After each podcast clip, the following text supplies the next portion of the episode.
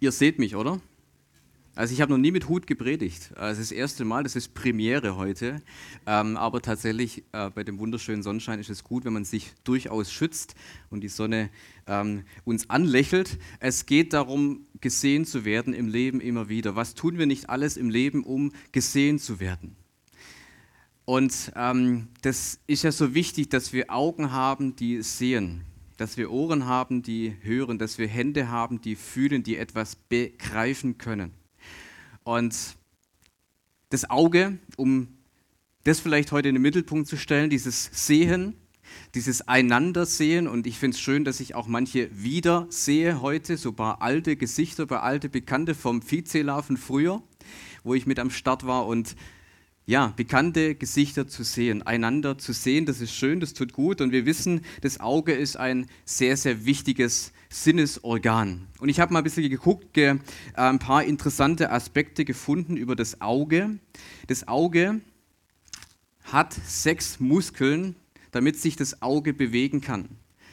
Also wir bewegen ja einerseits den Kopf, aber wir können ja die Augen auch hoch und runter bewegen, die Augen kullern lassen und ähm, oder der Sehnerv ist mit einer Million Nervenfasern ausgestattet und leitet Bildinformationen ins Gehirn weiter, damit Bildinformationen weiter verarbeitet werden können. Und im Gehirn gibt es wiederum 30 Stellen, um das zu filtern und weiter zu verarbeiten. Ein Prozent der Frauen und 10% der Männer leiden an Farbenblindheit, Rot-Grün-Schwäche. Da zähle ich mich auch darunter. Manchmal, wenn ich vor einer Ampel stehe, weiß ich nicht so richtig, ist es rot oder ist es grün? Nee, so schlimm ist es nicht. ähm, aber Männer können schwache Kontraste und schnelle Bewegungen besser als Frauen erkennen. Oder außerdem nehmen Männer dieselben Farbtöne etwas bläulicher wahr als Frauen. Das haben amerikanische Forscher herausgefunden. Oder auch die Tränen. Also bei mir ist gerade so meine Augen tränen ein bisschen durch die Sonne. Tränen sind wichtig. Sie versorgen unser Auge, schützen vor Krankheiten, vor Infektionen und versorgen es mit Nährstoffen. Eine Träne wiegt 15 Milligramm. Im Durchschnitt produzieren wir pro, im ganzen Leben, produzieren wir im Schnitt 28 Liter Tränen. Also wir merken, das Auge ist ein Wunder, ein wichtiges Sinnesorgan, das wir brauchen, um einander zu sehen um auch gesehen zu werden. Und die wichtige Frage in unserem Leben ist ja, was haben deine Augen schon alles gesehen? Oder was war das Erste, als du heute Morgen aufgewacht bist, was ist das Erste gewesen, was du gesehen hast? Und je nachdem, wie alt wir sind, haben wir schon vieles gesehen. Vieles Schöne, vieles Freundliche, aber vielleicht auch manches Schlimmes, was sich in unserem Gehirn eingebrannt hat, was wir so schnell nicht loswerden. Wir sehen auch manche Dinge, die wir nicht sehen wollen, die uns vielleicht auch traumatisch beeinflussen. Und trotzdem ist es auch wichtig, wenn wir jetzt hier so in Gemeinschaft zusammensitzen, dass wir einander sehen und wenn wir miteinander reden, dass wir uns angucken beim Reden. Und ich finde es was ganz, ganz Wichtiges, auch in der Kommunikation, wenn wir miteinander reden, ist es wichtig, dass man sich in die Augen schaut. Und es ist auch manchmal eine nicht einfache Übung, Zwei Menschen, die sich gegenüberstehen und sich so lange in die Augen gucken, bis man es nicht mehr aushält. Kennt ihr diese Übung? Ist manchmal gar nicht so einfach, nichts zu sagen, den anderen nur in die Augen zu schauen. Und Psychologen sagen ja, wenn ich dem anderen in die Augen sehe, dann schaue ich ihn ein Stück in die Seele hinein. Die Augen sind das Fenster zum Inneren. Und deswegen ist es ganz, ganz wichtig, dass wir einander sehen und auch bei den Kindern, dass wir Kinder angucken, wenn wir mit ihnen reden, dass wir auf Augenhöhe mit ihnen gehen. Nicht von oben herab, sondern auf Augenhöhe angucken. Kinder haben das starke Bedürfnis, gesehen zu werden. Ganz oft kann man beobachten, ähm, wenn sie irgendwas machen, wenn sie irgendwas tun oder wenn sie was gebastelt haben, da heißt es immer, guck mal, guck mal. Und die geben erst Ruhe, wenn ich als Erwachsener wirklich gucke und hinschaue. Kinder wollen gesehen werden. Ich finde es absolut dramatisch, wenn ich manchmal Menschen beobachte, mit dem Kinderwagen unterwegs laufen. Da der Kinderwagen und hier das Handy. Kinder wollten beachtet werden. Wir Menschen brauchen es, dass wir gesehen werden. Das ist grundlegend für unser Leben, für das spätere Miteinander, ganz, ganz wichtig, für das soziale Verhalten, für das soziale Miteinander. Von Anfang an gesehen zu werden. Und genau darum geht es auch bei Gott, dass wir von Anfang an gesehen werden, Gesehene sind. Es heißt im Psalm 139, ich, meine Augen sahen dich, als du noch nicht bereitet warst. Das müssen wir uns mal auf der Zunge zu gehen lassen, was das bedeutet. Gott hat dich und mich schon gesehen, als du noch nicht einmal bereitet warst. Gott hat bereits von dir eine Vorstellung des Lebens gehabt. Er hat dich bereits gesehen, als es dich noch nicht gab. Unser Leben beginnt mit dem Ansehen Gottes. Etwas ganz Grundlegendes, etwas ganz Wichtiges. Nicht gesehen zu werden, erst wenn ich was tue, wenn ich was kann. Nein, ich bin gesehen, weil ich schon von Gott von Grund auf gesehen wurde. Sehen zielt also auf Beziehung. Uns bestimmt unsere Beziehung, es bestimmt unser Miteinander. Und die Jahreslosung für dieses Jahr, du bist ein Gott, der mich sieht, kann man nicht genug drüber nachdenken und predigen, das sich immer wieder zusprechen zu lassen. Du bist ein Gott, der mich sieht. Ja, wie sieht er mich denn? Wie sieht er dich denn? Die zwölf Jünger von Jesus, die haben auch sehr, sehr viel gesehen.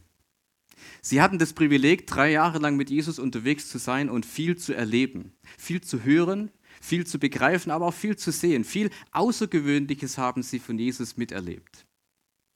Sie haben gesehen, wie die Mütter ihre Kinder zu Jesus gebracht haben. Das war jetzt nicht spektakulär vielleicht.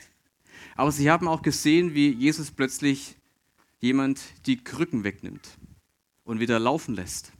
Sie haben gesehen auf einem Friedhof, wie Jesus einen Menschen zum Leben zurückerweckt. Sie haben gesehen, wie Jesus einem Menschen die Schuld vergibt, obwohl alle anderen diesen Menschen verurteilt haben. Die Jünger wurden ganz oft von Jesus angesehen. Ja, angesehen zu werden von Jesus. Du bist ein Gott, der mich sieht. Einmal sitzen sie auf einer großen Wiese am See Genezareth, ein Riesenpicknick, über 5000 Menschen, und sie sehen fünf Brote und zwei Fische, die Jesus daherbringt und sagt, hier, verteilt sie mal. Und am Ende wurden alle satt. Und sie haben gesehen, ein krasses Wunder, alle wurden satt mit ganz, ganz wenig Lebensmitteln. Und danach sehen sie nochmal etwas viel Größeres. Ich lese uns eine Geschichte vor, die euch bestimmt bekannt wird, bekannt vorkommt. Und ich lade euch ein, dass ihr euch auch jetzt in diesem Moment von Jesus ansehen lasst. Im Hören darauf, was er in dieser Geschichte sagt. Und vielleicht schließt ihr einfach mal eure Augen, um mit den Augen, äh, mit den Ohren zu hören, mit den Ohren zu sehen, was Jesus da sagt und wie Jesus hier sieht und was die Jünger sehen. Lest die Geschichte von Matthäus 14, wo Jesus übers Wasser geht. Sofort danach, also nach der Brotgeschichte, drängte Jesus die Jünger, in das Boot zu steigen. Sie sollten an die andere Seite des Sees vorausfahren. Er selbst wollte inzwischen die Volksmenge verabschieden. Nachdem er die Volksmenge verabschiedet hatte, stieg er auf einen Berg, um in der Einsamkeit zu beten. Als es dunkel wurde, war er immer noch alleine dort auf dem Berg. Das Brot, nein, das Boot war schon weit vom Land entfernt. Die Wellen machten ihm schwer zu schaffen, denn der Wind blies ihnen direkt von vorn. Um die vierte Nachtwache kam Jesus zu den Jüngern. Er lief über den See. Als die Jünger ihn über den See laufen sahen, wurden sie von Furcht gepackt. Sie riefen, das ist ein Gespenst. Vor Angst schrien sie laut. Aber sofort sagte Jesus zu ihnen, hey, erschreckt nicht, ich bin es. Ihr braucht keine Angst zu haben. Petrus antwortete Jesus, Herr, wenn du es bist, dann befiehl mir, über das Wasser zu dir zu kommen. Jesus sagte, komm. Da stieg Petrus aus dem Boot, ging über das Wasser und kam zu Jesus. Aber auf einmal merkte er, wie stark der Wind war und bekam Angst. Er begann zu sinken und schrie, Herr, rette mich. Sofort streckte Jesus ihm die Hand entgegen und hielt ihn fest. Er sagte zu Petrus, Du hast wenig Vertrauen. Warum hast du gezweifelt? Dann stiegen sie ins Boot und der Wind legte sich. Und die Jünger im Boot warfen sich vor Jesus nieder und sagten, du bist wirklich Gottes Sohn. Also nach diesem Riesenpicknick schickte Jesus seine Jünger erstmal weg. Warum? Ich glaube, die standen erstmal völlig neben sich. Wie schon gesagt, die Jünger haben so viel gesehen, so viel von Jesus erlebt oder mit Jesus erlebt, dass sie manchmal völlig neben sich standen.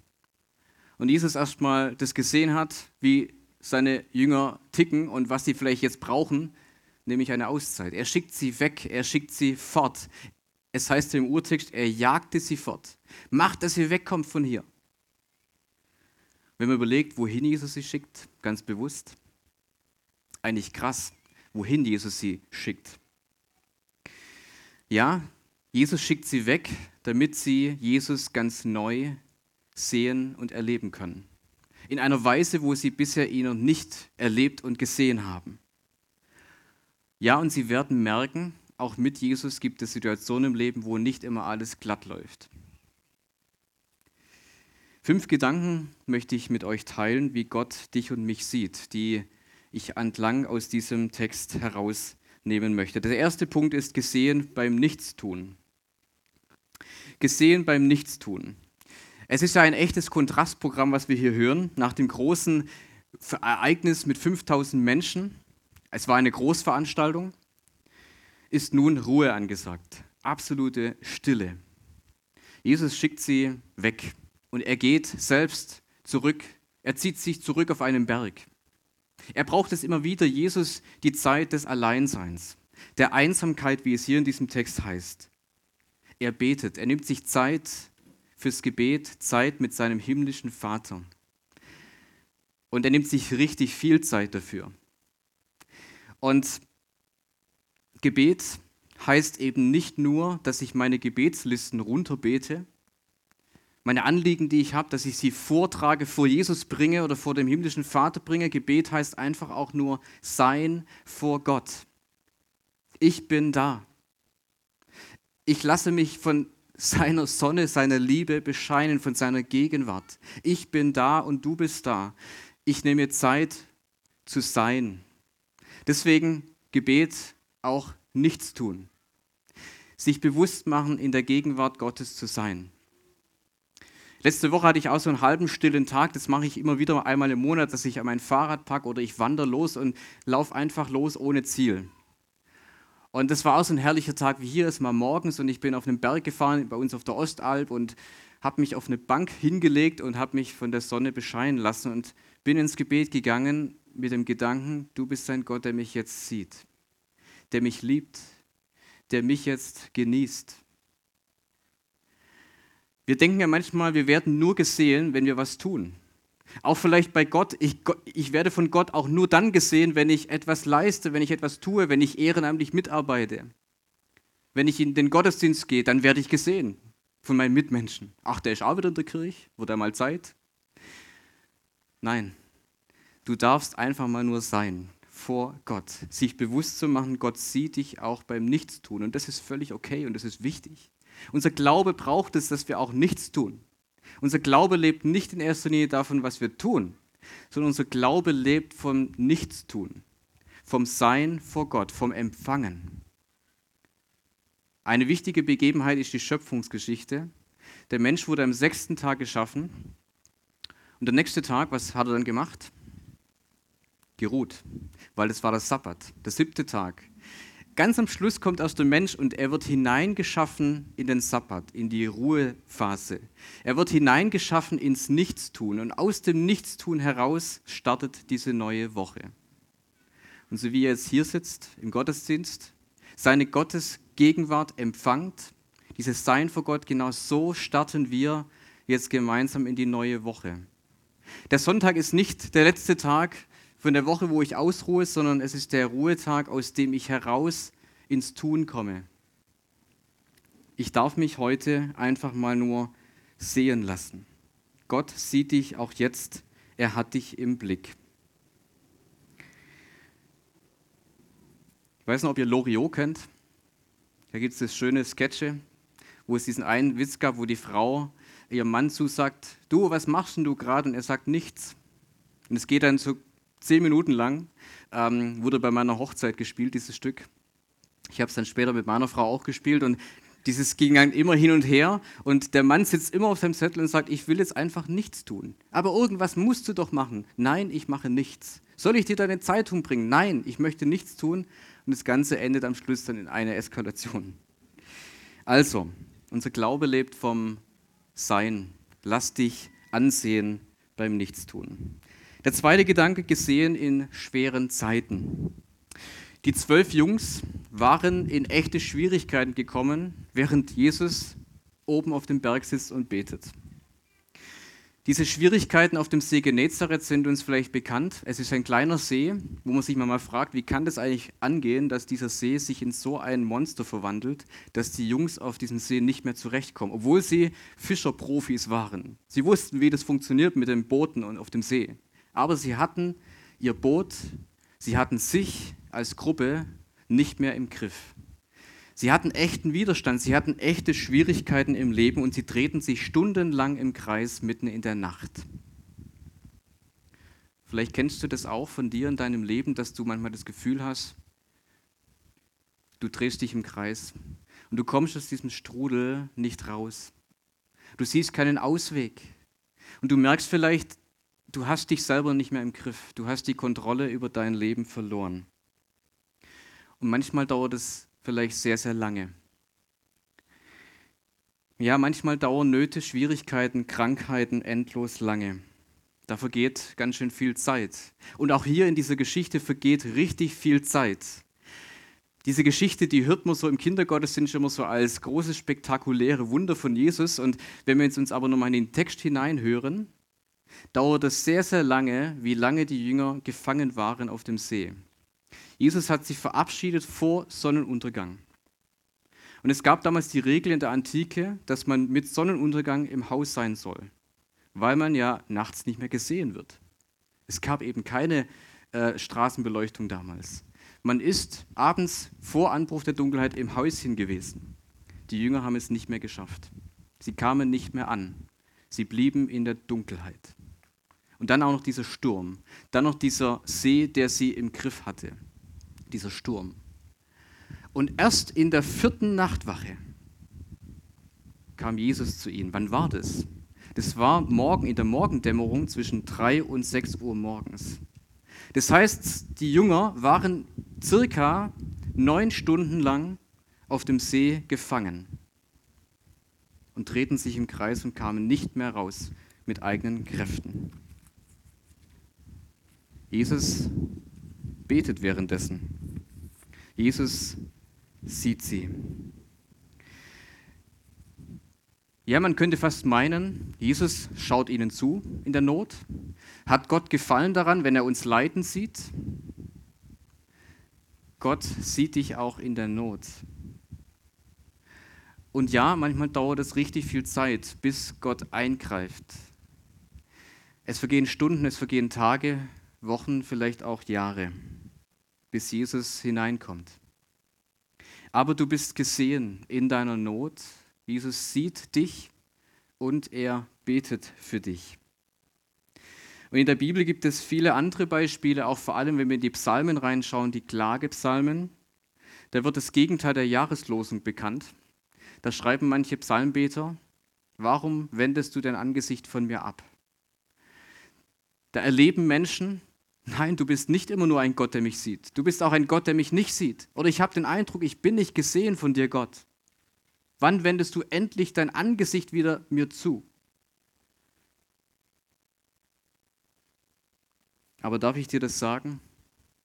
Wenn dir etwas entgegensteht, so wie dieser Wind bei den Jüngern, ein Widerstand, eine Not, eine Schwierigkeit, eine Krankheit, du bist gesehen. Gott sieht dich. Der dritte Gedanke, gesehen ohne Gott zu sehen.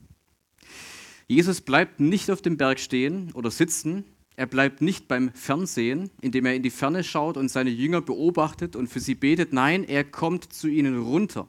Er verlässt den Berg und kommt hinein in ihre Welt, in ihr Chaos. Hier sehen wir Weihnachten. Gott kommt von oben nach unten, in diese Welt hinein, in diese Schwierigkeiten, in, diese, in das Leid dieser Welt kommt Jesus hinein. Und er läuft übers Wasser, heißt es hier. So ganz banal wird es hier beschrieben mit der, mit der Matthäus. Er läuft halt übers Wasser, als wäre es das Selbstverständliche der Welt, übers Wasser zu laufen. Und es gab in der Antike die Vorstellung, dass nur Götter oder Göttersöhne auf dem Wasser laufen können. Was sehen die Jünger? Die Jünger sind in großen Schwierigkeiten und sie sehen plötzlich Jesus übers Wasser laufen.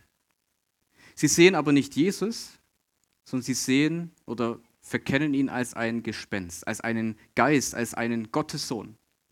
Und in Wirklichkeit sehen sie den Gottessohn der übers Wasser läuft, zu ihnen.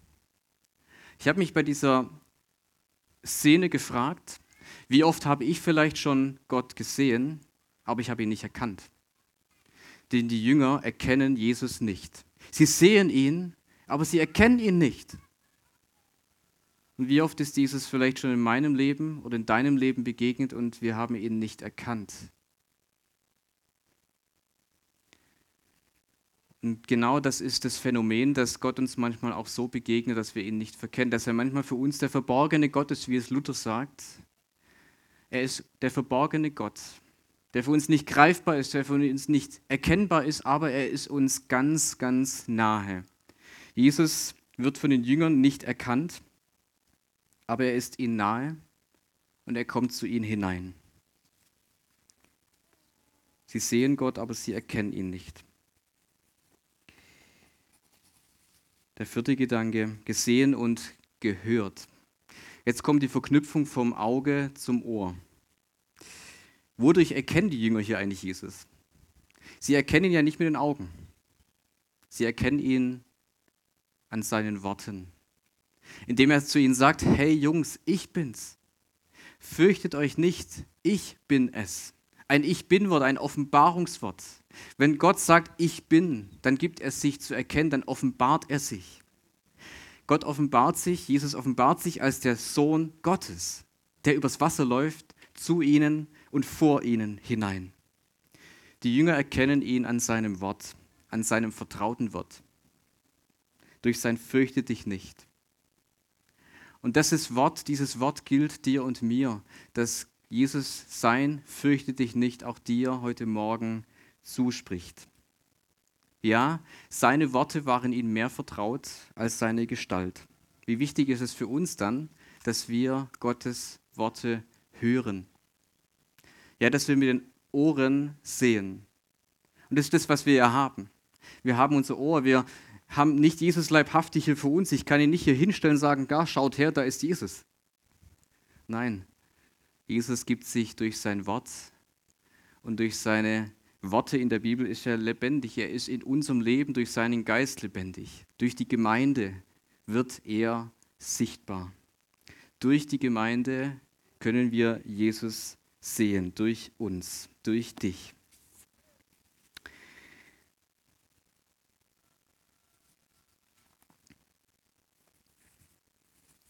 Jetzt bin ich gerade ein bisschen durcheinander gekommen mit meinen Zettel.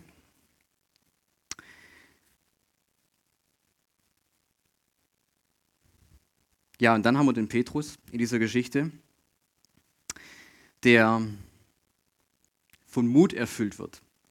Er merkt plötzlich, dass er von Jesus gesehen wird, angesprochen wird mit seinem Fürchte dich nicht. Und dieses Fürchte dich nicht, das erreicht unser Herzen und es macht uns Mut. Und es möchte auch uns und dir Mut machen. Sein Wort, sein Anreden. Und Petrus wird so mutig, dass er ja, seine Komfortzone, sein, sein Boot verlässt und er geht auf Jesus zu, weil er hat plötzlich Jesus vor Augen erkannt und er will Jesus im Blick behalten und er läuft auf ihn zu und merkt, hey, das Wasser trägt mich, weil er Jesus sieht und weil Jesus ihn sieht. Beide Blick haben miteinander Blickkontakt und sie gehen aufeinander zu. Und dann passiert genau dieses eine, dass Petrus übers Wasser geht und er sieht plötzlich wieder die Wellen. Er sieht plötzlich das Wasser und er verliert den Blick Jesu aus den Augen und sieht auf seine Probleme, auf die Probleme, er sieht auf die Angst, auf die Mutlosigkeit und er säuft ab. Wenn ich mit Jesus unterwegs bin, dann verliere ich manchmal auch den Blick, verliere ich ihn aus den Augen. Aber wisst ihr, was das Geniale ist? Wenn ich Jesus aus den Augen verliere, dann verliert er dich nicht aus den Augen. Ein Wort hat ihn gerettet und das war das Wort Jesus. Jesus rette mich. Und dann heißt es hier in dieser Geschichte, und sofort, sofort streckte Jesus seine Hand ihm entgegen und hielt ihn fest. Der letzte Gedanke. Petrus wurde gesehen, angesprochen und gehalten. Mir ist es erst später in diesem Text aufgefallen, da heißt es, sofort streckte Jesus ihm die Hand entgegen und hielt ihn fest. Also nicht Petrus hält Jesus fest, sondern Jesus hält Petrus fest. Petrus wird von Jesus herausgezogen. Petrus hat sich und sein Leben, seine Probleme nicht im Griff. Aber Jesus hat ihn in den Griff bekommen, weil er ihn festgehalten hat. Und das wünsche ich dir in deinem Leben, in deinen Situationen, in denen du vielleicht gerade drin steckst oder die vielleicht kommen werden, dass du den Namen Jesus aussprichst. Jesus, hilf mir. Und glaube daran, vertraue darauf, dass Jesus dich festhält, dass er dich ergreift. Ja, Jesus sieht nicht nur, er redet auch nicht nur, sondern er greift ein in dein Leben. Er greift ein in unser Leben, das ist unser Glaube. Unser Glaube lebt nicht davon, was ich tue, was ich sehe, sondern dass ich das empfange, was er mir sagt und was er an mir, an dir tut.